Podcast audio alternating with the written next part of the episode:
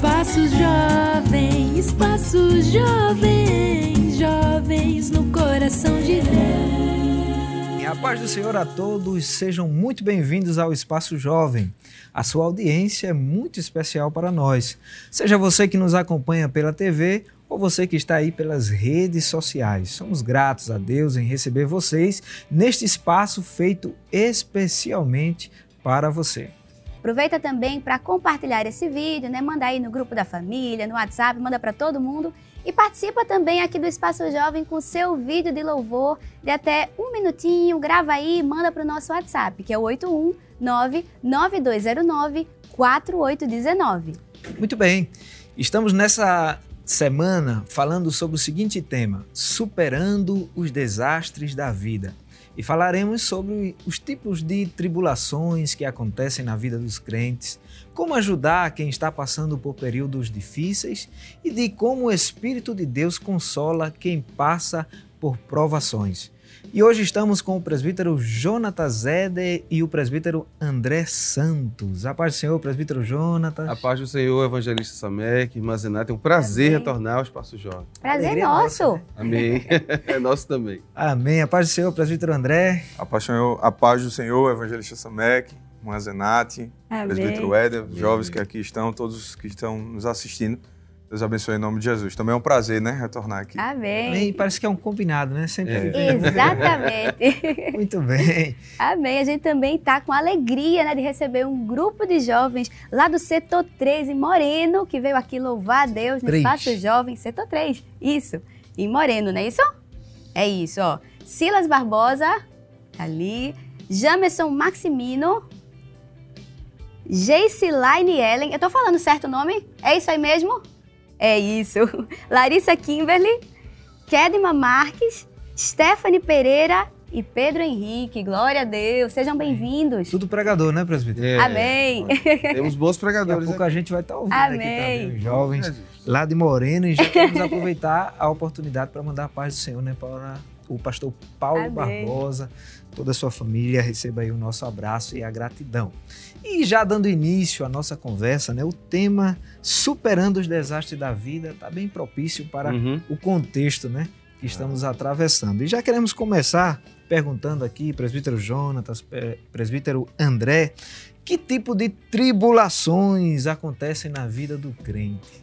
A gente estava conversando antes de, de, entrar no ar, né? E a gente estava tentando encontrar um lugar onde o crente não fosse provado. É. Porque o, crente, o cristão, né, ele, ele vai ser provado em todas as áreas e muito mais até do que as pessoas que são do mundo. Né? Existem provações que são apenas e exclusivamente nossas por conta da nossa nova natureza. Olha. Mas é interessante, pastor, que nós temos textos da Bíblia, como por exemplo João capítulo 16, o versículo de número 33, que disse assim: Eu disse, né, Jesus dizendo, é, eu disse essas coisas para que em mim vocês tenham paz. No mundo vocês terão aflições, mas tenham ânimo na versão Ara, né? Tenham ânimo, eu venci o mundo. A ideia de que Jesus venceu o mundo, o presbítero André, nos dá a ideia de que a gente também pode vencer, né? já que andamos ao lado de Jesus. Amém. Perfeitamente. É, a própria palavra de Deus ela menciona de maneira muito clara, dizendo que a gente tem a mente de Cristo. Uhum. E tendo a mente de Cristo, a gente consegue perceber, ou se estamos em, em, uma, em uma vida espiritual plena, não é? a gente consegue entender e perceber as coisas do ponto de vista de Deus. Isso é muito interessante, porque quando a gente para para pensar é, as provações, essas lutas, essas dificuldades que, como dizíamos, é, é, nós temos de todos os tipos, todos áreas, os tipos, né? É, elas, elas têm um, uma função e muitas vezes elas, elas têm uma função pedagógica, sim, sim. né? Em determinados momentos e em outras a gente vai ver aqui mais para frente que elas são ocasionadas, inclusive, pela própria ação do homem. Então, de uma maneira geral, a gente pode ter é, tribulações, é, provações, dificuldades de todos os tipos e isso é, é, é inerente. Uhum. E quando eu digo inerente, eu estou falando de fato é, é, da essência, né? Da natureza, é, do, da humanidade, da terra e, claro, a essência da humanidade, da, da natureza da terra pós-pecado, né? Pós, pós-queda. Pensando no que o presbítero André falou, evangelista Samek, Jesus ele não pede para que a gente seja livre das aflições. Ele está fazendo aquela oração sacerdotal pelos discípulos. Sim. Em João 17, 15, ele diz assim: Pai, eu não peço que o Senhor tire os do mundo. Seria muito mais fácil, né? Jesus os tirar do mundo. Mas ele diz assim: que os livre do mal. E o apóstolo Paulo, escrevendo aos Coríntios, lembra a igreja que as nossas tribulações, tentações, aflições, todas elas são humanas. Não é? O texto diz exatamente assim: Não veio sobre vós, é que ele usa o termo tentações, senão humana, mas fiel é Deus, que não vos deixará tentar acima do que vocês podem, antes com a tentação também dará o escape. Então, é, o bom da temática de hoje é que nós estamos falando, claro, num viés de desastres, de acontecimentos que a gente não pode controlar. A gente vai ver já já a definição de desastre, né? Mas mesmo em momentos que a gente não pode controlar, nós temos um Deus que pode Amém. controlar por nós e nos dá vitória em relação a isso também. Glória Amém. a Deus. Né? É, é bom ser crente, né? É bom. é a melhor de, coisa do mundo. Não é? Apesar do, do, pior contexto que a gente possa estar vivendo, a esperança. Glória a Deus por isso. Amém. A consolo. Então, eu acho Glória que todo mundo que está em casa, os que estão aqui, gostaria de dizer que sim, que o crente é imune às dificuldades. Eu acredito que se nós pudéssemos escolher, até os senhores diziam que uhum. Seria uma resposta melhor, né? mais agradável. Mas já pela introdução, a gente já vai vendo que é o contrário. Então, o crente é imune a dificuldades? É. Seria bom, né? Era... Eu queria que nós fôssemos. né, André? É, é, tem até uma expressão que é utilizada, assim, de maneira geral, sou super crente, né? Uhum. Super crente, ele não passa por nada, ele não, tem, nada, não tem dificuldade, não tem nada. Esse crente, infelizmente, não existe. Não existe. Se quiser não. você, o super crente não existe, né? E aí, é, nesse mote de, de não existir, né, a gente precisa entender, já que nós vamos passar por essas dificuldades, por essas provações, por essas lutas, a gente precisa entender o porquê de a gente passar por isso. E é, não, não é um questionamento assim, é, colocando Deus contra a parede, por que, que eu estou passando por isso, sim, sim. por que, que eu preciso. Mas é um questionamento que o próprio Deus faz questão de explicar. Dentro da Bíblia Sagrada, ele mostra, tá, tá, tá posto dentro da Bíblia Sagrada, o porquê de, que, de a gente passar por essas situações até chegar, claro, na glória, né? até chegar na nossa salvação. Então é, é, é interessante entender isso. Primeiramente, e aí eu gostaria de destacar, presbítero Éder, é, primeiramente porque a natureza, como a gente já falou, ela, ela tá caída. Ela é uhum. é caída. A natureza humana, mas isso perpassa, esse pecado ele perpassa pela natureza biológica, pela bios de uma maneira geral. E Não aí... foi só o homem que foi afetado, né? Paulo, Paulo fala isso em Romanos capítulo 8. Versículo. Não é? Paulo fala em Romanos capítulo 8 que por conta de que o homem controla o mundo e Deus deu esse controle em Gênesis, Sim. no capítulo 2. Por conta disso, Gênesis 1, Gênesis 2, quando Deus entrega a mordomia do Éden para o homem e o homem peca, Paulo vai dizer, é bom você ler, né? Ei, que o, o, texto bíblico vai dizer já. que ela foi sujeita por conta de quem a sujeitou, no caso Adão. Perfeitamente. Versículo número 19 diz assim: Porque a ardente expectação, expectativa né, da criatura espera a manifestação dos filhos de Deus porque a criação ficou sujeita à vaidade não por sua vontade, mas por causa do que a sujeitou, Isso. né? Na esperança de que também a mesma criatura será libertada da servidão, da corrupção. E, e essa corrupção é literalmente.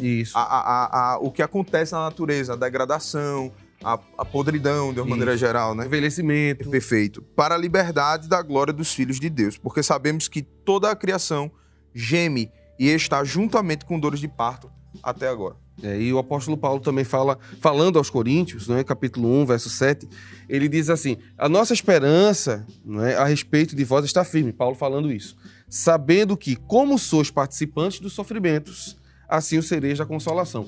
E, e, e, a religião cristã, é, C.S. Lewis já dizia: se você quer uma religião simples, não procure o cristianismo.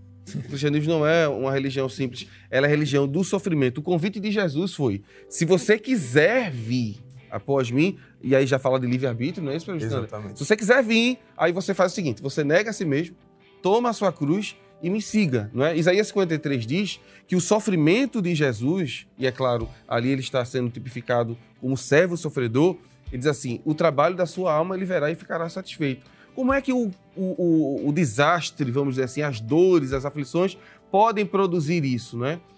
Podem produzir porque é exatamente isso que Deus, como Deus trabalha às vezes as nossas dores serão um ponto de encontro para que alguém seja sarado. E é por Aleluia. isso que Isaías 53 diz: pelas feridas de Jesus somos sarados. Às vezes, Deus vai precisar ferir alguns jovens para que lá na frente eles possam curar outros. A gente tem vários é, exemplos disso. É, né? é, perfeito essa colocação, o evangelista Samek, Manzenati, a gente que está aqui, todo mundo. Porque, veja, a gente tem vivido, e eu quero destacar aqui, abrir o parênteses para destacar isso, né? pontuar isso, né? que vem a calhar. É, a gente tem vivido um tempo onde o evangelho ele tem sido de alguma maneira deturpado. Deturpado, em que sentido? Porque as bênçãos, as benesses que Deus nos concede, que Deus nos dá, que Deus é, provê para nós, a, a, doutrina da provisão, por exemplo, sim, sim. ela tem sido utilizada, elas têm sido utilizadas de maneira, eu vou dizer aqui, banal. Por quê? Uhum, concordo. É, é, em, em que sentido? Quando a gente ouve, é só vitória. Não é só ouve... vitória. não, não, não, é, só, não é só vitória. Quando a gente ouve. Gostaríamos que fosse, mas é, não é. Quando a gente ouve. E, e eu não estou fazendo apologia necessariamente ao sofrimento absoluto, né? Ao sofrimento absoluto. Sim. Ainda que eu tenha que sofrer pelo evangelho, pela, pela palavra de Deus, enfim. Mas veja, alguém diz, eu vou colocar Deus na parede, presbítero. Veja só, que coisa. é, eu vou exigir de Deus a minha vitória, eu vou exigir de Deus a minha bênção. Isso é extremamente nocivo. É tão nocivo, isso é tão nocivo, que fez de uma geração, de, de, de graças a Deus na nossa igreja a gente, né? Mas assim, aí fora a gente vê uma geração que não consegue conviver, lidar com frustrações, com dificuldades que às vezes são, é, como o senhor bem falou, presbítero Jonathan Zeda, é, são formações de Deus na vida da gente. São estruturações de Deus para nossa é, para nossa vivência. Sim, sim. Para o nosso ser espiritual. Nós vamos precisar lá na frente. Se a gente for citar o caso, por exemplo, de jovens que sofreram na Bíblia, é, vamos o mais famoso de todos. Todo, quando a gente diz assim, jovem que sofreu na Bíblia, José, né? Todo mundo lembra de José.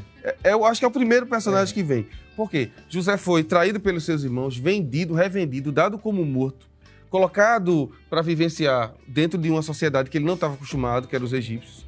E aí é interessante, Evangelista Mac, que mesmo diante de toda essa confusão na vida dele, José permanece o mesmo, né? E aí o texto bíblico é bem enfático em dizer que Deus, Deus era com José, Isso. permanecia com ele. Ele foi acusado né, de tentar um estupro, e aí desce para a masmorra, e o texto bíblico diz: Deus era com José. Todo esse sofrimento vai produzir um, um, caráter tão absurdo neste homem que lá na frente, quando ele pode se vingar, ele diz: opa, Aleluia. eu não posso fazer isso. Porque na realidade eu estou vendo o conjunto da obra, e é bom a gente olhar para o conjunto da obra, né? Mas infelizmente, quando somos jovens, não dá para olhar para o conjunto da obra. E eu sei que talvez você esteja em casa aí só olhando hoje o momento de dor, de dificuldade que você está passando, os desastres na vida. Talvez você esteja emocionalmente mal, financeiramente mal, cheio de problemas. Mas quando você vê né, o conjunto da obra, você vai dizer assim: opa, Deus usou isso para preservar vocês. Amém. Foi o que José disse, não é? É uma escolinha eu, eu... específica para um propósito específico. Né? Sim, sim. Eu não, não tinha anotado esse texto, mas o senhor falando, fui lembrar. fui lembrar. 2 Coríntios, capítulo 4, versículo número 17, é um texto maravilhoso, dentre os vários que Paulo uhum. fala.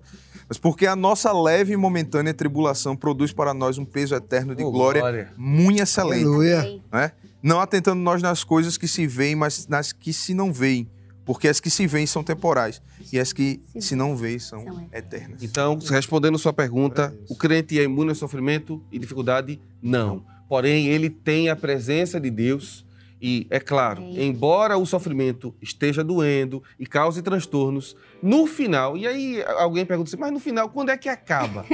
acaba quando Deus permitir. A ideia de Kairos, não é? E Cronos. Exatamente. Quando o tempo de Deus chegar, você pode. Que é tão mais fácil, né? Quando a gente ouve, do que quando a gente precisa viver, é, e, esperar e, aquele tempo. E no período que vivemos de ansiedade, Senhor, já é hoje. Eu me lembro. Socorro, Deus. Eu vou contar um pequeno testemunho aqui. Eu me lembro que eu, eu estava trabalhando no supermercado, foi o meu primeiro emprego de carteira assinada. Antes eu trabalhava como professor de música, e aí era ligado ao, ao Conservatório Pernambucano. E aí eu me lembro que eu estava trabalhando no caixa e eu estava passando por uma dificuldade muito grande, porque só tinha eu de cristão, um negócio bem difícil mesmo. E eu disse, Senhor, quero que o Senhor me tire daqui. E aí Deus usou uma irmãzinha, ela passou por lá, fazendo compra de crente no final do mês, né? Acho que você já entendeu o que eu quero dizer com isso. Aí foi comprar aquelas compras de crente no final do mês e de repente eu estava de cabeça baixa passando a compra dela quando ela disse assim: Eu sou o Senhor. Aí, opa, essa voz eu conheço, né? E ela disse: Eu vou lhe tirar daqui. Aí fez algumas promessas. Quando ela saiu, eu já estava esperando: Cadê Jesus? Cadê, Senhor? Não é? é hoje. Não, é, é hoje. Né? E a gente já acorda muitas vezes pensando: É hoje que você vai mudar a minha história? É hoje. Geralmente a história é mudada quando a gente não espera mais. Foi exatamente assim com José. Quando ele menos espera, Deus vai no quarto de Faraó, faz Faraó sonhar e alguém lembrar-se dele. Fazia dois anos isso, presbítero André. Perfeitamente. Que ele tinha pedido, né? Porque às vezes a gente pede a alguém, lembra de mim. e aí Deus, como é bom, Faz lembrar. Não faz não lembrar. Faz. e aí talvez você diga, por que Deus é bom e não faz lembrar? Porque se Deus fizesse o copeiro lembrar de José, José só voltaria para casa.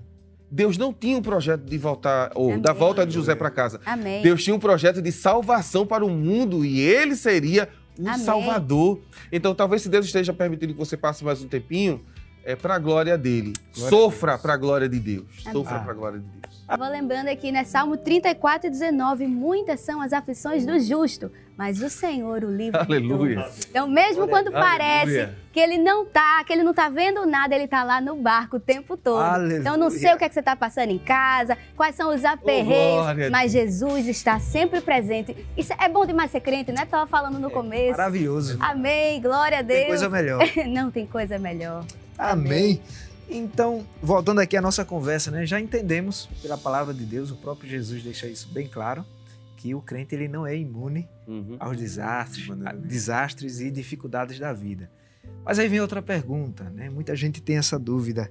Os desastres, as dificuldades, são permissão de Deus ou é um, um erro no caminho que pega a gente de surpresa e pega também Deus de surpresa. E aí, como é isso? É, Deus não pode ser pego de surpresa. De maneira nenhuma. Deus, é uma prerrogativa divina, né? É, ele, ele, além de ser atemporal, ele é onisciente, ele conhece todas as coisas. Né? Deus perpassa pelo tempo como se o tempo fosse algo, algo efêmero. É, não é que ele viaja, né? É que está perante ele Isso. presente, passado e futuro. O, tá o texto bíblico diz que as coisas estão nuas e patentes perante Deus, né? Ele consegue, ele consegue olhar para o futuro e vê-lo como hoje, né? O, o, o, salmista vai dizer isso. É, a gente tem só duas Deus, né? respostas. Né? É, só Deus faz isso. A gente tem duas respostas. É, sim e não. Porque todas as coisas, não é isso, presbítero André. Perfeito. A gente estava conversando antes, né? É, exato. Porque é muito difícil você dizer que Deus não, não, não está ciente de tudo, né? Pelo contrário, Deus está.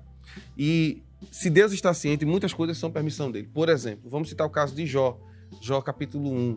Todos os desastres que aconteceram ali não foram obras de Deus, foram obras de Satanás, não é? Satanás levou tudo: Sim. bens, família, camelos. O que Jó tinha, Satanás levou. Só não levou a esposa e, a princípio, a sua vida, né? Perfeito. Que ele vai ser tocado na saúde.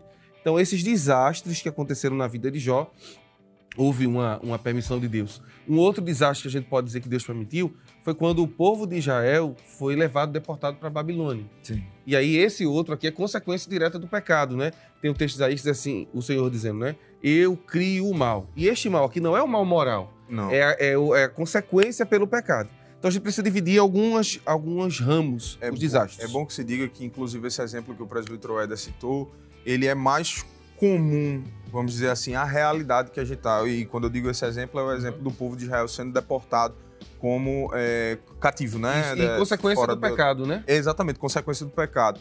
É, a maioria das coisas e, que acontecem na humanidade, de desastres naturais e desastres de uma maneira geral, políticos, sociais, econômicos, é, as pessoas têm uma, uma mania, vamos dizer assim, é, estranha de jogar que na realidade é uma mania do homem. Sim, do sim. O homem. Desde lá de Adão. Perfeitamente, é? perfeitamente. Desde lá de Adão, quando ele pega e joga a culpa. Foi ela. É, foi ela. Dela. Ela pega e joga a culpa. E cada um vai. vai a diferença de. Que não que a serpente não tivesse culpa, mas ela também teve culpa. É, se né? nós olharmos do, do, prisma da realidade humana, o primeiro desastre a adentrar no mundo foi o pecado. O pecado. E aí, quando o pecado entra, o homem diz que Deus é o culpado dele, porque Deus trouxe uma mulher que ele disse no capítulo 2 que era uma benção, né? Ele ficou encantado com ela no capítulo 2.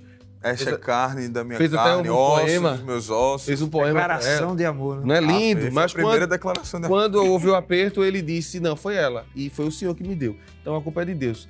Deus não é o produto do mal moral. Deus não vai produzir o mal moral. Existe o mal físico, o mal moral, material e emocional. Alguns deles são permissão de Deus. Mas em sua maioria, nós vimos como consequência, infelizmente, pastor, da nossa natureza. É caída. bom se destacar também que o mal não é uma pessoa física. Perfeito. Dizer, alguém, um ateu, geralmente, e geralmente é um, um argumento ateísta, né? É, agnóstico, agnóstico também, é, é, vai argumentar dizendo assim, não, Deus cria o mal como se o mal fosse uma pessoa, uhum. fosse a personificação de algo, quando não é. O mal, ele é uma, um fazer, ele é uma atitude, ele é uma escolha que vai de encontro a, ao princípio de bem que Deus estabelece perfeito, perfeito. no universo. Isso. E isso altera o rumo e o caminho. Agora, é bom que se entenda de que é, é, aquela lei física, né? eu não sou bom de física não, mas eu lembro de uma coisa do colégio que dizia o seguinte, olha, toda ação ela gera uma reação. Isso é uma, um princípio básico colocado por Deus dentro do universo. Tudo que eu faço, inclusive moralmente, inclusive de maneira abstrata, tudo que eu faço gera um, um, uma consequência daquilo que eu fiz. O mal que eu escolho fazer, Isso. porque é uma escolha, né? em, em, em última instância, o mal sempre vai ser uma escolha. E, e essa escolha, seja lá qual tenha sido, poluir o meio ambiente e depois o meio ambiente voltar voltar-se contra mim. Estou dando um exemplo genérico aqui uhum. e, e, e, macro, né? Para não Isso. chegar em nenhum exemplo específico. É, é, ele se volta contra mim, ele, ele, ele joga tudo de volta. E, e, enfim, e acontecem desastres naturais, porque a gente interfere no curso da natureza achando que a gente é senhor da natureza quando na realidade a gente não é absoluto, a gente não é soberano, o homem não é soberano, o homem não é absoluto. E ele tem a mania de achar que pode prever todas as ações que, vão, que ele vai né? controlá-las. E não pode. Isso aqui não é um becker, não é um laboratório que você coloca do lado. É o universo. Isso. Eu não tenho controle sobre, essa, sobre o que o universo vai gerar para mim. Eu posso prever alguma coisa, cientificamente falando. Sim. Eu posso pensar, posso prever, posso Sim. pontuar alguma coisa mas o que vem pode ser totalmente adverso. E aí, quando acontece, né, eu vou e faço mais fácil. Jogo a culpa em Deus. Isso. E, e Deus é culpado de tudo. E Deus, e Deus não é o culpado dos nossos desastres, principalmente se envolve a nossa moral. Perfeitamente. Deus não tem culpa se a sociedade de hoje vive uma vida promíscua, corrompida. Isso, isso. corrompida, promíscua. Isso leva, por exemplo, à gravidez indesejada, adolescentes que já são mães, né, já são pais. É um desastre. Um adolescente ser, ser uma mãe ou pai é um desastre. Ele não tem estrutura nem econômica, nem física, psicológica para criar um filho. Então, esse tipo de mal que exerce, quando exercemos o nosso livre-arbítrio de forma errada, esse mal não compete a Deus. É uma escolha própria. O senhor foi muito feliz quando o senhor disse que. Vitor Jonathan, a gente está chegando já no tempo. Estourou. A gente vai continuar a conversa aqui no próximo bloco, amém? E vamos a um rápido intervalo, não sai daí, compartilhe com seus amigos e familiares o nosso programa. Você sabia que também pode encontrar o Espaço Jovem em formato de podcast?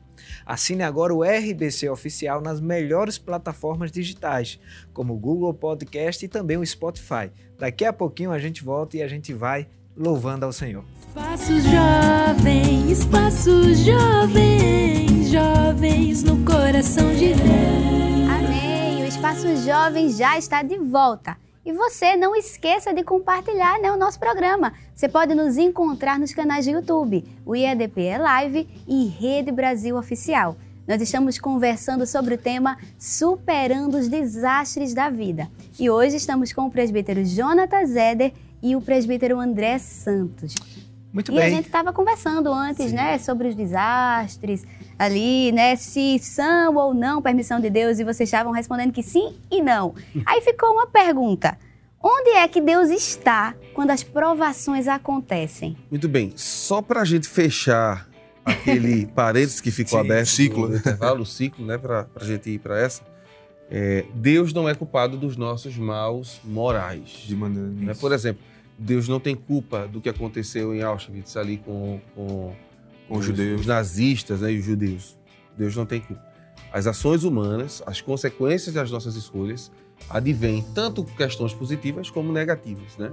Deus ele permite que nós tenhamos livre-arbítrio, ele tem o controle de todas as coisas, porém nós vamos colher aquilo que a gente planta. Então, enquanto você é jovem, tenha muito cuidado, né? Estávamos falando da área da sexualidade, que existem, infelizmente, moças que engravidam muito cedo, ainda não têm nem saído direito da puberdade, já, já estão criando uma criança, é. e isso vai causar outros problemas decorrentes. E só para complementar, é interessante perceber de que a gente não está falando isso apenas de um ponto de vista cristão, ou apenas de um ponto de vista teológico, né? Sim. Né? É, grandes filósofos admitiram, é, é, só uma questão de um pouco de honestidade, admitiram sim, sim. a falha humana nesse sentido, né? A, a, famosa frase "o homem é lobo do próprio homem", ela já denota de alguma maneira essa essa atitude humana, essa propensão humana ao erro, à falha e a sofrer as consequências da, do, do, do, que fez, né? O apóstolo Paulo, ele mesmo vai dizer, né? Que o bem que ele quer...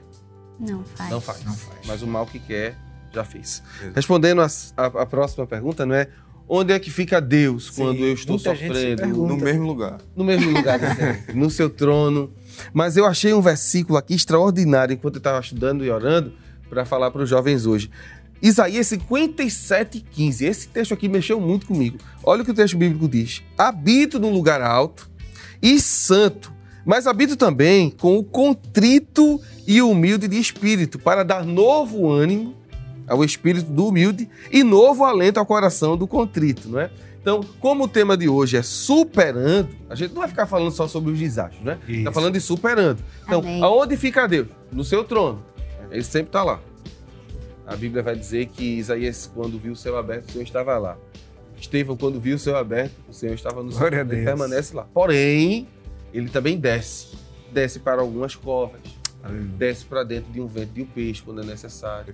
É? Desce para dentro de cavernas quando é necessário buscar profetas. Então, desce para dentro desse corpo aqui. Para habitar aqui, não é? Paulo vai dizer, e é o tema dos pré-congressos, né? Sim. Que nós somos templo de morada do Espírito Santo. Então, de forma breve, para a gente ganhar um pouco mais de tempo, é, Deus permanece no seu trono governando todas as coisas, não é? Porém, ele também habita em nós enquanto nós estamos sofrendo. É, por sinal, presbítero Éder, é, é interessante a gente lembrar que além de ele ser essa, esse Deus pessoal, né? Deus é pessoal, Deus, Deus se relaciona, Deus gosta de se relacionar. E ele deixa isso de maneira muito clara. Eu acho isso lindo em Deus, porque ele vai dizer, é o texto tão conhecido de todos nós, Jeremias 29, né? e 13, né? Buscar-me-eis e me achareis quando me buscar de todo o vosso coração, né? E ele ainda diz depois no final, e serei achado de vós, Glória diz o Senhor, Amém. né? Então, é claro que ele estava dizendo para a nação de Israel ali, mas nada impede de a gente trazer, sim. contextualizando para a nossa realidade, de que Deus espera de que a gente busque Ele em todos os momentos, nos de bonança, mas também nos de bonança, mas também. Né? É, Moreno. É, Moreno. É, é, perto, né? Fica perto. É, é distrito. Nos de né? bonança, né? mas nos de provação também. E, e, Deus espera justamente por quê? Porque nós pontuamos no início, e o presbítero Wesley pontuou isso de maneira maravilhosa, de que a gente está aqui sofrendo essas provas, né, que é coisa de crente, Sim. né? Ah, eu estou na prova, né? É, mas tem um processo de aprendizado, de construção, é pedagógico. E Deus espera que a gente busque Ele, porque Ele está disposto a explicar a gente, a falar, quando Ele quiser, é claro. O, o mais interessado, o mais interessado, Evangelista Samek, em, em tratar das nossas dúvidas é Deus. Eu me lembrei agora de, de Josué, capítulo 1, verso 9. É, Deus fala com Josué em Deuteronômio, né? Se você quiser analisar sua Bíblia, você vai ver os últimos três capítulos. Deus está esforçando Josué, através de Moisés, Moisés diz: Olha, é contigo a partir de agora. Deus vai te usar, vai ser bênção. Levanta. É, vai, faz a obra, vai-te embora. Meu tempo terminou. Quando Moisés sobe e Deus o guarda, o texto bíblico diz que Josué entra na tenda e fica lá prostrado. Ele entra numa crise existencial tão grande que Deus tem que descer e dizer assim: Eu lhe mandei fazer isso. Seja forte, seja corajoso. Se anime, rapaz, se levante daí. Essa tristeza não vai fazer o povo entrar, não é? E eu anotei o versículo aqui, que é o versículo 9, que diz assim: Não fui eu que ordenei a você. Seja forte e corajoso, não se apavore, nem se desanime, pois o Senhor, o seu Deus, estará com você. Glória a Deus. Essa é a grande verdade, não é que a gente precisa entender hoje. Em meio às nossas aos Amém. nossos desastres, porque talvez você não acredite, mas a morte de Moisés foi um desastre para Josué. Sim. Josué estava acostumado a Para todo o povo, né? Sim. Nesse contexto. E, e olhando para Josué, que andava. É, Moisés pisava e Josué pisava junto, não é? Então ele não tem mais quem pise antes dele, ele agora que vai pisar. Só que Deus dá o segredo. Deus diz: olha, não era Moisés, era eu. e do jeito que eu fui com Aleluia. ele, serei com você. Então se anime. Se anime você também aí que Amém. está em casa. Não, é? não, permita que as agruras da vida, as dificuldades, os medos e os desastres que vêm, eles façam você perder sua fé. Não é? Confie Amém. no Senhor, Ele não abandona ninguém. Não é isso, presbítero? Amém. É, eu acho interessante porque essa, nesse, nesse quesito de relacionamento com Deus, e quando a gente se aproxima com Deus e Deus revela a gente o que, o que Ele quer, na hora que Ele quer, é, a forma de tratar de Deus é uma forma específica. Claro, eu quero fazer uma ressalva aqui, guardadas as devidas proporções do que a gente vai dizer, Mas é, é interessante a gente notar que o tratamento de Deus para a gente, ele é único, né? É, a gente não está falando com desrespeito nem menosprezando nenhum, nenhum saber psicológico, psiquiátrico, é, social, de uma maneira geral, né? E, todos eles têm seu mérito, né? Sim, sim. Todos eles têm seu mérito. Agora, tratamento de Deus é tratamento de Deus. Forma de Deus trabalhar é Deus quem trabalha. Não, é? não, não dá para você ponderar, não dá para você medir pelo aspecto da medicina, por, por outro aspecto. É Deus trabalhando. Então, quando a gente identifica que é Deus trabalhando na vida da gente, a gente não tá ficando louco, né? a gente não tá ficando doido, né? É, a gente percebe que esse tratamento só quem pode fazer é ele, porque a gente tem uma mania também de é, dizer, Deus, está tudo entregue aqui nas, nas tuas mãos. Acontece o desastre, a gente se desespera. aí parece que a gente esqueceu de que a gente entregou tudo nas mãos de Deus. Nesse sentido, e aí é o sim e o não da, da pergunta anterior, né? Deus, Deus está alheio aos desafios, Deus, Deus está ali na frente. E sim e não. É, quando é sim, né, Deus está no controle de tudo e faz com um propósito específico, com um propósito fim. E quando ele faz isso, aí é tremendo. Olha Porque Deus. a coisa não sai do controle. Não. Não, não sai. É, é, tá tudo milimetricamente calculado. Pra gente, tá uma bagunça, um vendaval. Você não entende nada. Você não sabe o que é que tá acontecendo. Você não entende o que é que tá acontecendo. Mas Deus, Deus não. É. Deus Amém. não é pego de surpresa. Glória a Deus. Deus não é, Deus ninguém chega pra Deus assim, assim, bu. É.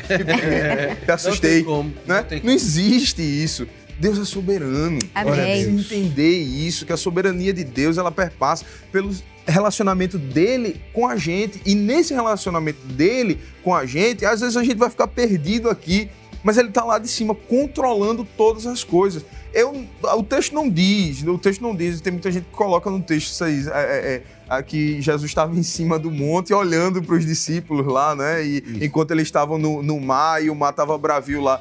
Mas eu acho que ele estava. É, Talvez ele tivesse. Ele nunca deixou de ser 100% Exatamente. De Deus, ele né? sabia o que estava acontecendo em, em, certa medida. E eu quero utilizar aqui para a gente pensar junto. Ora, se ele estava, se ele sabe não é, o que acontece com a gente, ele sabe as tempestades que estão acontecendo, mesmo quando ele não está no, no momento certo. Exatamente. Amém. Ele vem a ação dele e aparece, e chega né?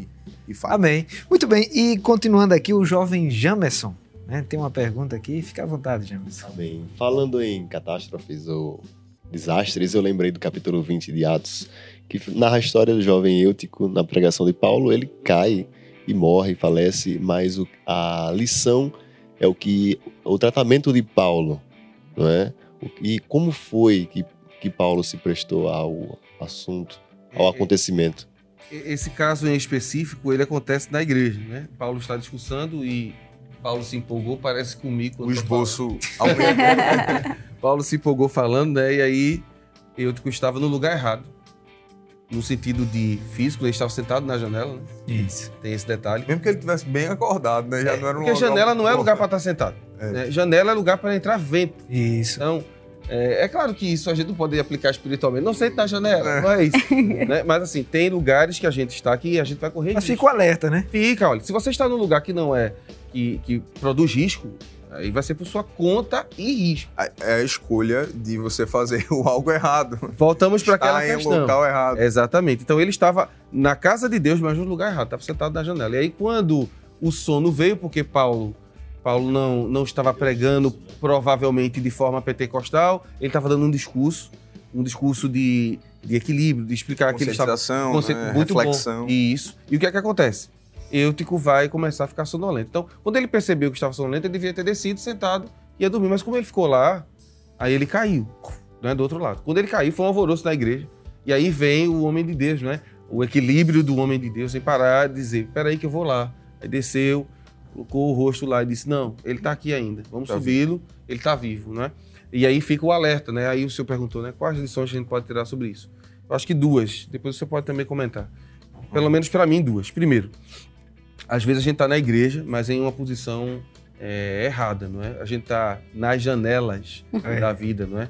Janela foi lugar para entrar vento, né? Jovem tem que estar na igreja, dedicado à obra, servindo a Deus com alegria. Esse negócio de estar é, esporadicamente nos cultos, isso não existe, isso esfria, isso dá sono no sentido espiritual. Claro, estou alegorizando o texto, sim, estou.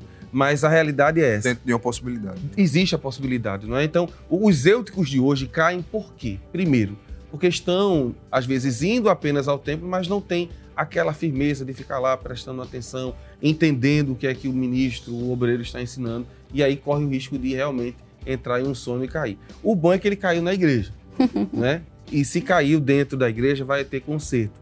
E aí estamos falando realmente de queda espiritual. Às vezes jovens caem espiritualmente, mas se você caiu e você ainda está na presença de Deus, Deus vai usar um homem de Deus para te restaurar. É um desastre a ser superado. Né? É um desastre a ser superado. É, e isso também traz uma aplicação muito interessante. Veja, a gente vinha conversando e a gente vinha falando sobre a possibilidade de desastres acontecerem. Só que aí, é claro, a gente vai fazer um, um, medo, um terror aqui e deixar claro de que Deus sempre, sempre, em todos os momentos da palavra de Deus, a gente vê exemplos bíblicos de os desastres acontecendo por consequências e atuações humanas, Sim. né? E, e, aí o que é que acontece? E Deus sempre se colocando no local de misericórdia.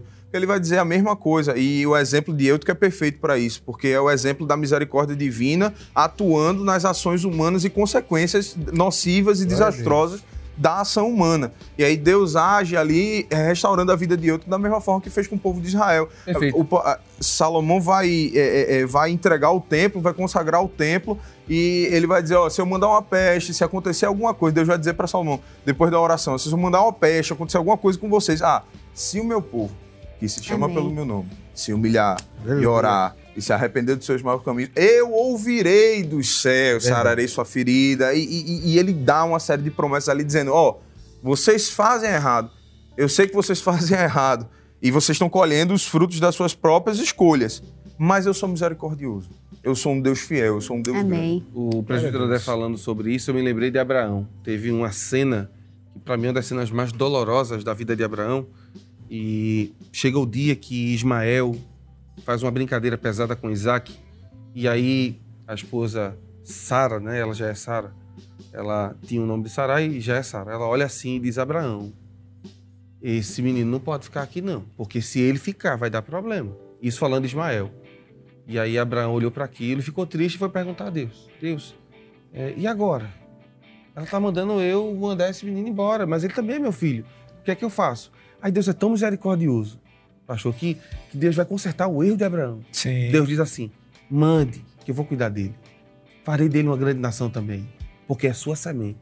Então, haverá casos que os desastres virão por conta da nós, dos nossos erros. A gente estava comentando aqui nos bastidores, né? Mas a graça é terrível. Glória a Deus. A graça é poderosa até para fazer Deus. Veja que coisa absurda estou dizendo consertar as bobagens que a gente faz. Aleluia. Não é isso que Deus está fazendo em relação à salvação? O homem peca, não é?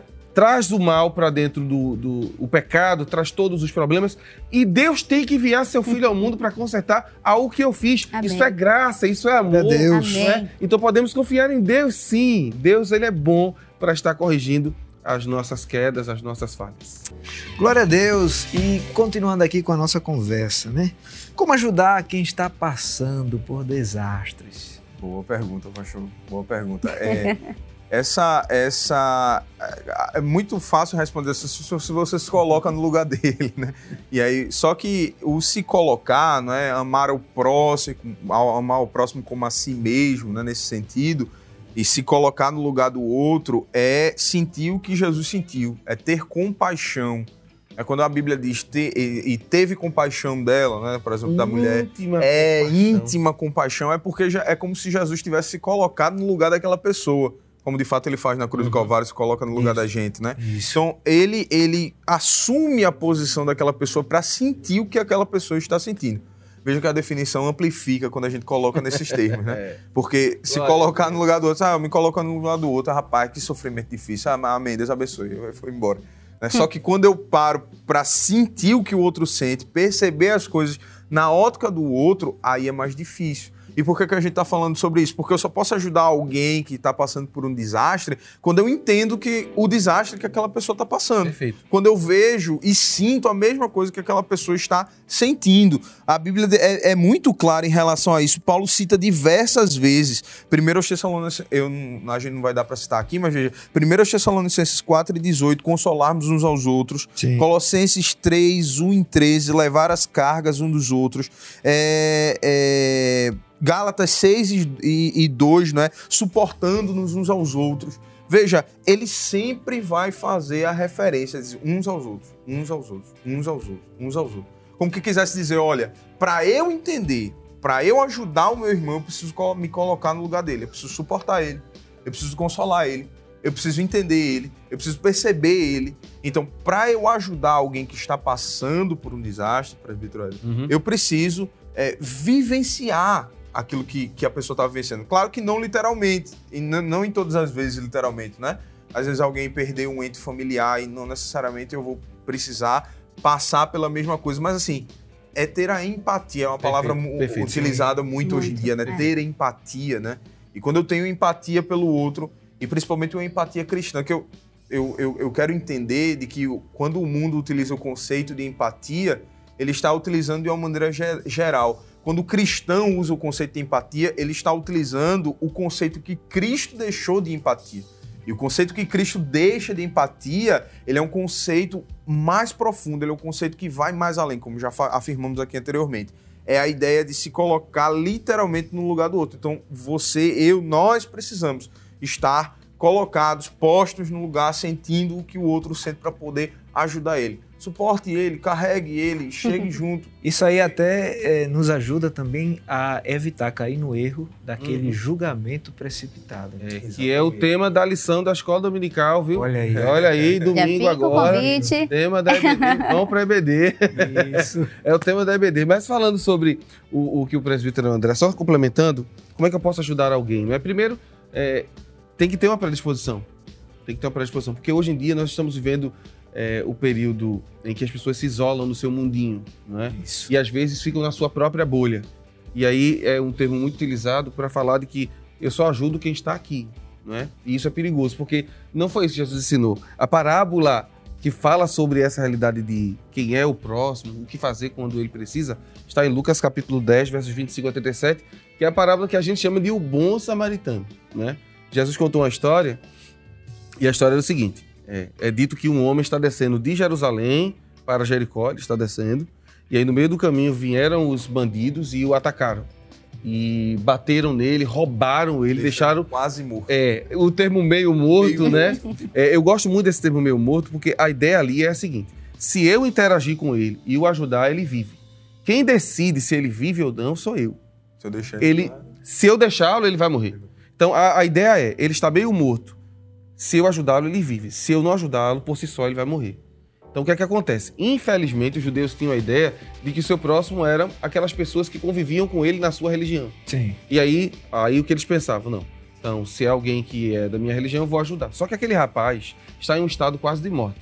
E passa primeiro o sacerdote e o levita, e o contato do sacerdote e o levita com alguém que estava morto o tornaria impuro. Então, alguém abriu mão dessa questão assim, eu não vou ficar impuro por conta dele. Eu não vou ficar impuro por causa dele. Eu não vou, eu não vou sentir a dor dele, hum. né? E aí vai passar de largo. E esse termo passar de largo é passar olhando, mas sem fazer nada. E isso é triste, né? É alguém estava olhando e talvez até né, o sacerdote, o levita que passou, disse assim: Senhor, manda alguém para ajudá-los. E Deus já estava mandando que era eles. Às vezes a gente se comporta assim também. Senhor, usa alguém para abençoar esse irmão aqui quando Deus já nos enviou lá para fazer alguma coisa. E falta aí o termo que você utilizou, empatia. E aí, fazendo o caminho oposto, né? Vindo em direção contrária, vem um homem que não é de Israel, ele é um samaritano. E aí Jesus usa isso aqui exatamente para chocá-los, não é? Porque quando diz assim, mas vindo um samaritano. Aí traz o contraponto. É, porque, e aí a gente precisa trazer um, um, dado histórico né, do período, né? Samaritanos e judeus não se falam, são inimigos. Mas quando o samaritano olhou para o rapaz, ele não viu etnia, ele não viu credo, ele não viu cor, ele não viu raça, ele viu uma situação. E ele sentiu o que o Senhor utilizou, sentiu de íntima compaixão, olhou e disse assim: e se fosse eu? E é essa pergunta que a gente tem que fazer. Aí. Quando a gente é, quer ajudar o outro, a gente pergunta: e se fosse comigo? O que eu gostaria que se fosse, se fosse lá em casa? E se fosse na minha casa? Se fosse meu filho, né? Se fosse com meu filho, se fosse com os meus amigos, como eu agiria? Então, essa é a, é a função do cristão. Pensar assim. E ao pensar assim, é, duvido você não agir. Ele desceu, presbítero André. E, E exatamente isso que o senhor vinha falando, presbítero Éder, inclusive é importante destacar que a gente está citando exemplos extremos, né? Exemplos, assim, em, a nível macro, né? De tragédias e tudo mais, de alguém ajudar o outro, mas isso perpassa também pelo cotidiano, pelo Sim. dia a dia, nas coisas pequenas, né? É, você ajudar o, o, seu próximo a, a, atravessar uma rua, ou a parar por uma idosa, isso. ou dar uma carona a alguém. Às uma carona, né, na chuva. Isso, isso, também, de alguma maneira, é cristão. Isso, essa empatia deve perpassar. Na realidade, ela é uma empatia verdadeira quando ela está em pequenos detalhes. Perfeito, e ela vai ser transferida e aumentada quando as grandes situações acontecerem. Perfeito. E aí ele vai lá, inclusive, voltando para o texto, né? Ele vai uhum. lá, pega o homem, né? Quebra o protocolo. E ele não tinha nada a ver com a história. Não né? tinha nada a ver com a história, quebra o protocolo, vai lá naquela atitude, que era isso que Jesus estava querendo dizer, ó, oh, esse protocolo aí não está servindo nada para vocês.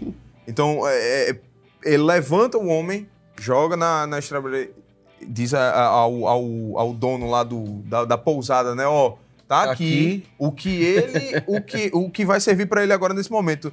E se ele gastar mais, eu na volta eu pago. pago. Na volta eu pago. É. Amém. Glória a Deus. Amém.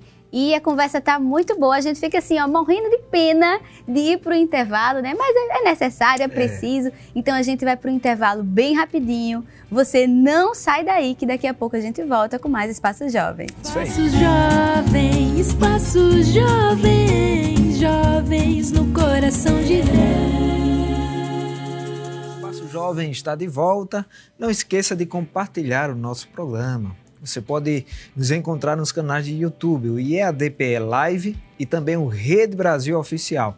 Não esqueça de compartilhar com os amigos da escola, da faculdade e também né, com todos os familiares. Estamos conversando sobre o tema Superando os Desastres da Vida. E hoje estamos com o presbítero Jonathan Zeder e também o presbítero André Santos. Amém. A gente aquece.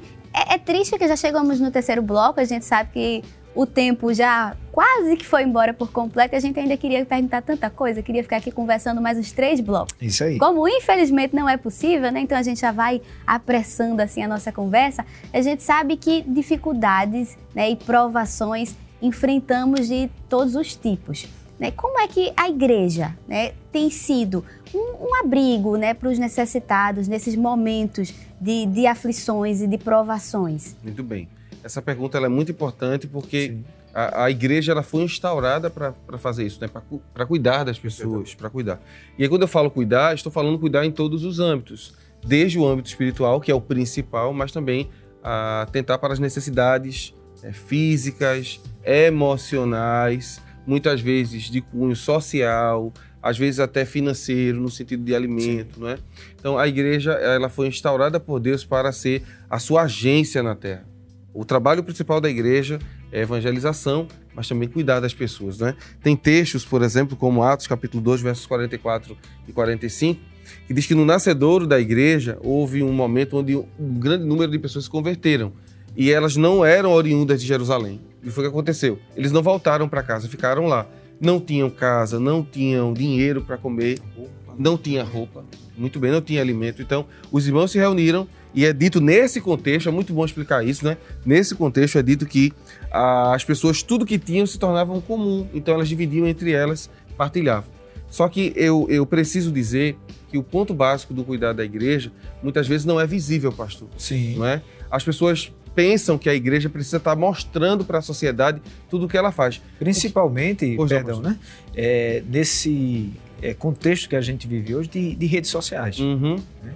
As pessoas esperam que não tem que aparecer na rede social, tem que. Isso. Mas nem, nem tudo. Nem a tudo a gente pode mostrar, é porque né? é uma lei áurea de Jesus, né? Isso está escrito em Mateus capítulo 6, versos 2 ao 4. Jesus diz assim: quando você fizer alguma coisa e você observar que alguém vai ver, nem toque trombetas, não, não faça as pessoas verem.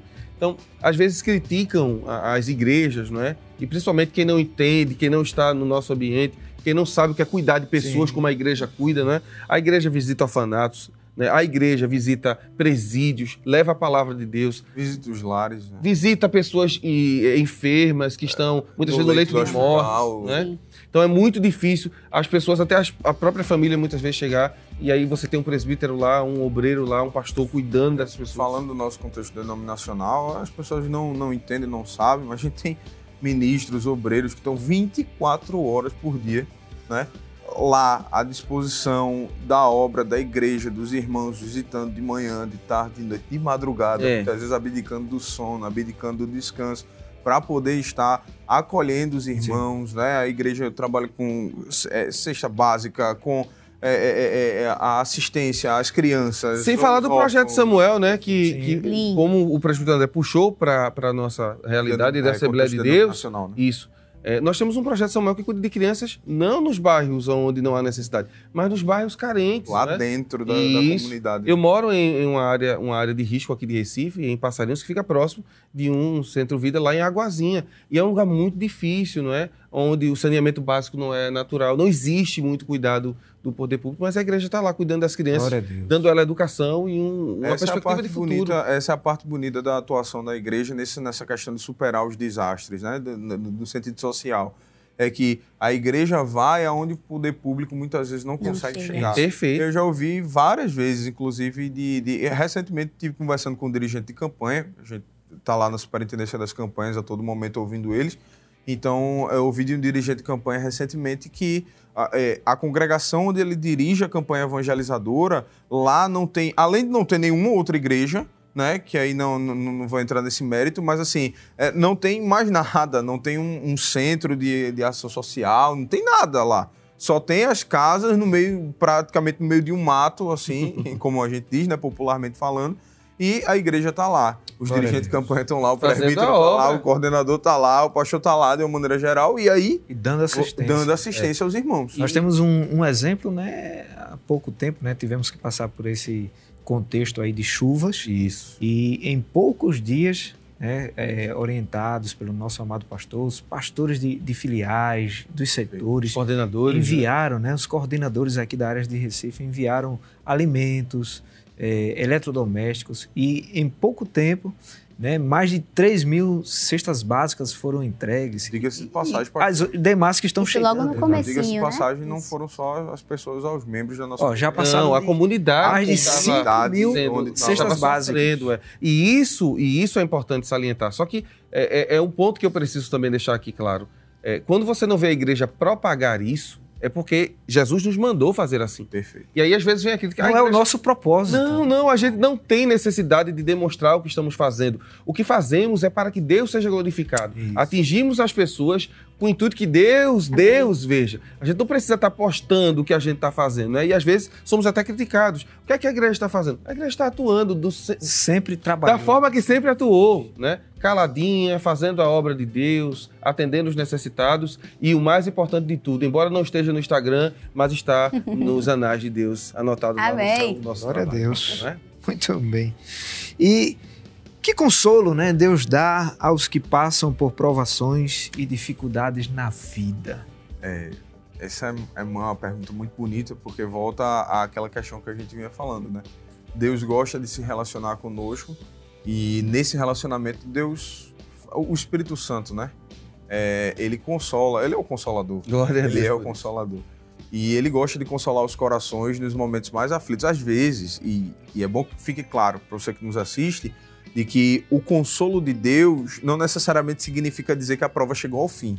Isso. Né? Tem gente que acha que porque foi consolado naquele momento, ah, chorei, desabafei no trono da graça, ajoelhado lá. Isso é bom demais, isso é maravilhoso. Agora, nem sempre a prova termina ali. Não. Como o presbítero Jonathan Zé citou aqui, Deus falou no caixa, e eu já no outro dia ele já queria que fosse. e também não significa que se, ainda que aquela prova se termine ali, não vai vir outra. Né? Não vai vir outra. Não, geralmente Igual, vem. Pior. Selo, mas geralmente vem, e vem o maior. Exato, porque né? a gente já está preparado, por é. causa da prova que foi anterior. De, me, me, permita, é, me lembrei agora do, do, do, fato de Davi se apresentar a Saul, e aí Saul dizer assim, porque Davi estava afoito, né? Davi disse, eu vou pegá-lo com um gigante. Cadê? Eu quero ir. E aí disseram, você não pode, você é um menino. Aí o que, o que vai credenciar Davi aí, né? Davi diz assim, é, eu tenho uma história para contar para você, né? Dizendo ao rei. Eu Sim. já enfrentei um leão e já enfrentei um urso. E o que eu tenho certeza, pastor, ninguém luta com leão e urso e sai sem marca. Ah, não. Ele estava marcado, em seu corpo havia marcas. Ele poderia dizer: tá vendo, esse, tá vendo esse rasgão aqui? Isso é o leão, mas ele morreu e eu estou vivo. vou pegar ele, como ele diz, né? Vou pegar ele, vou levantar a sua cabeça. É claro, isso é um contexto de guerra. Mas o que queremos é isso. São as nossas batalhas que nos credenciam para outras batalhas. Golias Amém. credenciou Davi para lutar agora pelo reino. Davi vai passar um período de, de, de, como fugitivo, mas com a unção de Deus. Então, às vezes Deus permite que a gente vença uma batalha, mas para nos dar uma maior, para que a gente chegue na vontade dele. Então vá suportando, né? O apóstolo Paulo diz que Deus está conosco em todas as tribulações. O texto que eu queria citar é 2 Coríntios 1 e 4, né? E ele nos consola nessas tribulações. Então, se você está passando por algum tipo de tribulação hoje, já que a pergunta do, do evangelista Samek foi: que consolo Deus dá, não é? O primeiro consolo é que, embora você esteja atribulado, Deus não está alheio à sua dor. Deus, Deus não perdeu isso. você de vista, né? Amém. Deus não nos perdeu de vista. Então, se console com esta palavra, né? Em suas tribulações, Deus está com vocês. Outra coisa, Deus está consolando você para você consolar outro. Glória a Deus. Porque o intuito de Deus é trabalhar em nós para depois trabalhar através de nós. Isso não é uma frase minha, não. Isso é do E.M. Bounds. Né? Voltamos à questão das feridas que curam outras feridas. As feridas curam feridas. É, Isaías 53. Eu, eu de, deixa eu citar dois textos aqui do, do próprio apóstolo Paulo. Ele veja. Aí aos Romanos ele vai dizer, 8 e 18. Porque para mim tem um por certo que as aflições deste tempo presente são não são para se comparar. Isso é, isso é consolo. Isso. Para se comparar com a glória que em nós há de ser revelada. Aleluia. Aí ele vai lá em Atos 14, 22, para mostrar que isso estava presente na vida do apóstolo Paulo. Ele vai dizer: confirmando o ânimo dos discípulos, exortando-os a permanecer na fé, pois que por muitas tribulações nos importa entrar no reino de Deus. O apóstolo Paulo que tinha sido escorraçado, que tinha sido açoitado, tinha levado é, as quarentenas menos um, 39, tinha, 39 tinha é, é, é, sido naufragado. Ele vai dizer uma série de coisas. Aí ele vai. Coitado de Paulo. Exatamente. ele vai dentro disso que ele vivenciou, dentro disso que ele passou, voltando ao, ao que a gente havia falado, se colocar no lugar do outro, né? Consolar. E aí é a forma que Deus às vezes tem de consolar a gente também através do que os outros irmãos passaram, Isso. que eles contam e que eles falam, e a gente tá passando pelas mesmas oh, coisas que eles passaram, e aquilo dali tá consolando o coração da gente. Por quê? Porque futuramente a gente vai contar também e vai consolar outros pelo que a gente passou, é e assim, assim sucessivamente é assim. até a vinda do Senhor Jesus. E, e a Bíblia é um livro de, de, de, pessoas que foram consoladas, passaram por eh, dificuldades e foram consoladas, não é? Tem um texto, só vou citar, 1 Tessalonicenses 4, do versículo 13 ao 18. Os irmãos, a igreja de Tessalônica, estão morrendo sem Jesus voltar. E aí a pergunta é: e agora? Jesus não voltou, eles estão morrendo e vão perder a vinda do Senhor. Aí Paulo disse: Não, não é assim não. Os que morreram em Cristo vão ressuscitar. Nós que estejamos vivos seremos arrebatados. Faça o seguinte: essa palavra que eu estou lhe dando, use ela para consolar uns aos outros. Glória a Deus. Então é sempre assim: a dor que dói na gente, às vezes, e muitas vezes é assim, é para que a gente possa aprender a sentir a dor do outro e consolar ele também. É o remédio da dor do outro. Glória a Deus por isso. Oh, glória a Deus. Muito bem, nós temos mais uma pergunta. Tem. Infelizmente, né, já é a nossa última pergunta, assim, né? Qual a esperança do cristão em meio a um mundo repleto de catástrofes e dificuldades. Acho que já teve meio que um spoiler aí, né? Mas a gente pode dar uma recapitulada, uma reforçada para essa pessoa que está em casa, quem sabe tá, tá triste, foi afligido aí por esses vendavais, para ficar bem marcado assim no coração dela. Qual é a esperança em meio a esse caos que vivemos? Eu, eu gosto muito de utilizar o texto bíblico para consolação, porque eu acho que minha, as minhas palavras elas são insuficientes, né? Porque as minhas palavras são palavras humanas. E as palavras humanas, elas têm limitações, né? A palavra de Deus, ela não tem limitações. Amém. Ela faz exatamente aquilo para que ela foi enviada. Amém. E aí, Romanos 5 e 1, né? 5 e 2, ele diz: Pelo qual também temos entrada pela fé a esta graça, na qual estamos firmes e nos gloriamos na esperança da glória de Deus. E não somente isto, aí vai falar do que a gente vinha falando, mas também nos gloriamos nas tribulações, Aleluia. sabendo que a tribulação ela faz o quê? Produz, Produz a paciência. E a paciência, pastor Paulo? A paciência é a experiência. Glória a Deus. E a experiência, pastor, a experiência ela produz a esperança. E o que é que a esperança faz em nós? A esperança não traz confusão, não, deixa, não deixa dúvida, é, não, deixa, deixa de, duvidando. Mas por quê? Por quanto o amor de Deus está derramado em nosso coração pelo Consolador, Amém. pelo Espírito Santo que nos foi dado. Veja, esta palavra de consolação é maravilhosa para isso que nós estamos passando. parece que nós estamos discutindo, falando, conversando aqui esta, este momento. É de que a, a, a, aquilo que nós passamos aqui, isso que nós vivenciamos aqui, ele tem um propósito, ele tem um caminho, ele tem um objetivo fim, ele tem um objetivo final. E isso faz com que seja produzido em nós, como já falamos, um peso de glória. glória. Esse peso de glória produz, e essa tribulação, ela vai produzindo uma série de coisas até chegar numa esperança. E essa esperança é o que nós temos encravada dentro do nosso coração, intrincada dentro da nossa mente. É a esperança. Cristo em vós, a esperança da glória. Qual é a esperança? Isso é que, que eu vou Amém. ver a glória, essa é a minha esperança. E qual é a certeza que você tem disso? O Deus que não mente, que não falha e que nunca falhou. Glória a Deus. Nunca errou nunca, nunca é, é, é, cair por terra. É, pegando o gancho do, do presbítero André, Jó diz isso, né? Jó 19, 25. Eu sei que o meu Redentor vive. Glória né? a Deus. E o Redentor, dentro da cultura judaica e também do Oriente, onde Jó habita, é aquele que se levanta para estender a mão e erguer. Hum. Né? É o que Boaz faz com Ruth e Noemi. É o que Jesus. É o remidor. Né? É, é, o que Jesus fez conosco, né? Aleluia. Então, o que nos consola diante de tantas adversidades é lembrar que Deus não está alheio à minha dor. Embora eu esteja muitas vezes em um vale seco, às vezes a gente está árido, às vezes, como Jó diz, né? Deus passa por, por nós, a gente nem sente. É. Mas em meio a essas calamidades, tribulações e aflições, não podemos esquecer uma coisa: Jesus está vivo. Amém. Aleluia. Jesus está vivo. E essa é a maior esperança que nós temos. Se ele está vivo, então tudo o que estamos passando vai valer a pena, não é? Amém. Tem até um hino que diz isso, né? É, vai valer vai a valer pena. Que o Glória programa de hoje, pastor, presbítero Eda, jovens, eu mesmo, você que está nos assistindo, é que o programa de hoje ele sirva para mais além do que a gente falou aqui do ponto de vista filosófico, do ponto de vista social, das argumentações, do que a gente traçou aqui como, como parâmetro, né, sobre a, o mal, sobre o que acontece, que o programa de hoje ele sirva para acalentar o teu coração. Receba aí um, um abraço de Deus na sua alma. Eu, eu, creio em nome de Jesus que a palavra de Deus ela vai até você nesse instante e ela é, é, ela traz alento ao teu coração, ela traz calma ao teu coração para essa tribulação estes desastres que você está vivendo, você vai conseguir superar, você vai conseguir passar se você continuar firme e fiel à palavra do Senhor. Deus é fiel para fazer muito mais além, abundantemente, além daquilo que você espera, pensa, pede ao Senhor. Né? Muito bem. Só para encerrar, pastor, prometo que é outro versículo. Isaías 64, 4. Porque desde a antiguidade não se ouviu, Aleluia. nem com o ouvido se percebeu, Amém. nem com os olhos se viu um Deus além de ti que trabalha. Para para aquele que neles espera, não é? Tem uma frase da Elizabeth Elliot sobre, ela escreve muito sobre sofrimento, é uma mulher muito sofrida, os jovens leem bastante. Ela diz assim: talvez este lugar duro em que talvez você se encontre seja o lugar em que Deus está lhe dando a oportunidade de olhar apenas para Ele, passar tempo com Ele, orar e aprender dele. Se você está sofrendo, aproveita para ficar com Deus. É a melhor companhia que existe em meio a dor. Aleluia. Ser filho de Deus não significa ter uma vida livre de sofrimentos. O apóstolo Paulo tornou-se o maior missionário da história do cristianismo. Porém, sua vida foi marcada por aflições. Ele foi perseguido, preso, açoitado, apedrejado e fustigado com varas. Por onde passou, enfrentou pressões e ameaças. Amém. Nós vemos que o fato né, de Paulo ser um homem cheio do Espírito não o livrou das tribulações.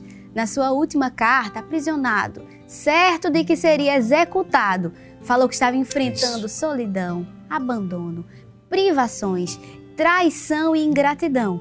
Mas apesar de todo o sofrimento, ele sabia que o que o esperava não era um fim oh, trágico. Paulo caminhava rumo à glória para receber a sua recompensa. Isso aí. Foi a graça de Deus Amém. que o manteve de pé e o consolou nas provações da vida. Ninguém, por mais forte que seja, consegue lidar com o sofrimento com suas próprias forças. Somente a graça de Deus pode nos dar ânimo para prosseguir. Amém. Nem sempre, né? Infelizmente, como falamos no começo, nem sempre Deus nos poupa do sofrimento. Mas glória a Deus que nós sempre temos nele um alívio para a dor nem sempre a cura se torna uma realidade, Isso. mas a graça de Deus jamais nos falta. E a graça de Deus, ela nos basta. Então, nessas horas difíceis, o seu poder se aperfeiçoa na nossa fraqueza. Há um propósito divino em cada sofrimento. Se Deus não removê-lo, certamente Ele nos assistirá em nossas fraquezas, nos consolará com Sua graça e nos ajudará com Seu poder. Podemos dizer, como Pedro, na sua primeira carta, capítulo 5, versículo 10: Ora, o Deus de toda a graça, que em Cristo vos chamou à sua eterna glória, depois de ter sofrido por um pouco, Ele mesmo vos há de aperfeiçoar, firmar, fortificar e fundamentar.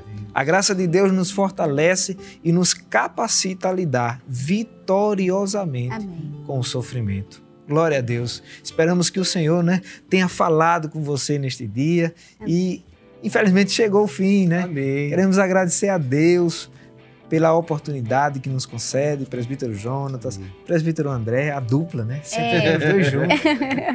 Queremos agradecer a oportunidade que Deus nos dá através do nosso amado pastor presidente, que tem um cuidado com a mocidade. Nós somos Isso, é, fruto, fruto disso, né? Do trabalho, cuidado do nosso amado pastor. E ficamos felizes em ter vocês aqui no Espaço Jovem. Fique à vontade também de deixar aqui suas considerações. Amém, pastor. É um prazer estar aqui com o senhor, Mazenati, os meninos que estão aí na produção, não é? Rilson e os demais. O pessoal lá de Moreno, Deus abençoe. Nossos amigos, Deus continue ajudando vocês. Presbítero André, não é? Que é um amigo, Deus continue abençoando ele. Quero agradecer também ao pastor da igreja por essa oportunidade. Eu me sinto muito honrado em poder me dirigir ao público jovem e essa porta que o pastor abriu para que a gente trate de questões que muitas vezes o jovem não tem coragem de procurar Isso. um amigo ou alguém, talvez nem tenha, né, para tratar desse assunto. Então, Isso. Deus abençoe o Senhor, pastor, por essa visão abençoada e poder nos dar essa oportunidade de fazer isso. Um beijão para minha esposa que está assistindo. Deus abençoe Raquel, não é? Deus continue ajudando a nossa família. E eu quero agradecer a Deus e aos senhores essa oportunidade. Amém. Amém, Amém pastor. Eu quero agradecer também, né? Agradecer a Deus primeiramente. É, agradecer ao nosso pastor né? pela oportunidade de estarmos aqui, né? A gente que obreiro jovem, né? Mas que é, nos é facultado espaço para estarmos falando da palavra do Senhor. Agradecer ao senhor, a irmã Zenato, mais uma vez, né? Toda a produção da Rede Brasil, os irmãos aqui de Moreno. Moreno. Moreno. meu amigo, meu irmão, o presbítero Jonathan Zeder. Né? E também quero fazer a menção, né? Minha esposa que também está assistindo, meu galeguinho. É. Deve estar tá correndo por aí. Deus abençoe, meu tesouro. Né? Meus tesouros. Deus abençoe em nome de Jesus. Amém. Queremos agradecer também ao lindo grupo né, de jovens que vieram de Moreno. Que já vão ficar devendo a próxima, porque cantaram pouco, tem que voltar aqui para louvar mais a Deus. Mandar o um abraço, né, novamente Amém. ao pastor Paulo Barbosa. Deus abençoe. Muito obrigado, pastor, pela ajuda. E nós vamos terminar fazendo a oração. Né? Sempre oramos e vamos orar nesse momento pelas pessoas que estão passando aí pelos desastres da vida, pelas, pelas aflições, turbulências, vendavais. E eu vou pedir ao presbítero Jonathan Amém. ficar à vontade de fazer esta oração. Bem, eu quero orar por você e também com você. Se você puder curva sua cabeça. Se você estiver em casa, dobre seus joelhos. Essa oração é. será dirigida a Deus e Deus pode trazer a sua Aleluia. Hoje à noite. Eu confio nisso. Por isso, faremos assim. Pai, no santo nome de Jesus, queremos te agradecer por passar, Senhor, essa quase uma hora e trinta aqui conversando sobre Ti e sobre como o Senhor está interessado na nossa vida, na nossa história, de muitas vezes frustrações, tribulações, muitas batalhas, seja ela na vida física, emocional, seja ela, Senhor, muitas vezes no âmbito social. Nós vemos o teu cuidado. Senhor, estende tuas mãos sobre aquele que agora dobrou seu joelho e tem dito: Senhor, não suporto mais Dá graça a Ele, como foi dito aqui pelo evangelista Samek, Senhor, dá graça a Ele, a Sua graça nos basta nos momentos de maiores dores e aflições, a Sua graça sempre nos colocará de pé. Visita, Senhor, o quarto desse jovem, o quarto dessa moça, a sala deste rapaz que está com lágrimas nos olhos, dizendo: Senhor, Traz uma solução, traz, Senhor, uma solução para a vida dele, para a vida dela. Embora sabemos que as dificuldades vão continuar, dá a ele ânimo para que ele, como Josué, se levante para continuar fazendo a tua obra. Senhor, estende tuas mãos sobre todos nós que estivemos aqui, toda a produção da Rede Brasil, o nosso querido pastor, o evangelista Samek, sua esposa. Deus, te louvamos pela vida do presbítero André, os jovens de Morendo. Fica conosco, Senhor. Leva-nos em paz para os nossos lares e deixa uma bênção na casa de cada um daqueles que estão atentos à Rede Brasil. Senhor, te louvamos por poder dizer que, embora estejamos sofrendo, exista dor em nossas vidas, confiamos no teu cuidado. Tu não mudaste, Senhor. Visita os teus filhos com soluções nestes dias, para a glória do teu nome e louvor do teu nome. Te louvamos por esta oportunidade no santo nome de Jesus. Amém. Amém. E infelizmente, né, o Espaço Jovem de hoje está chegando ao fim. Nós agradecemos a você que ficou agora até o finalzinho conosco e nós esperamos você no próximo sábado, se assim o Senhor nos permitir. Espaço Jovem, Espaço Jovem, jovens no coração de Deus.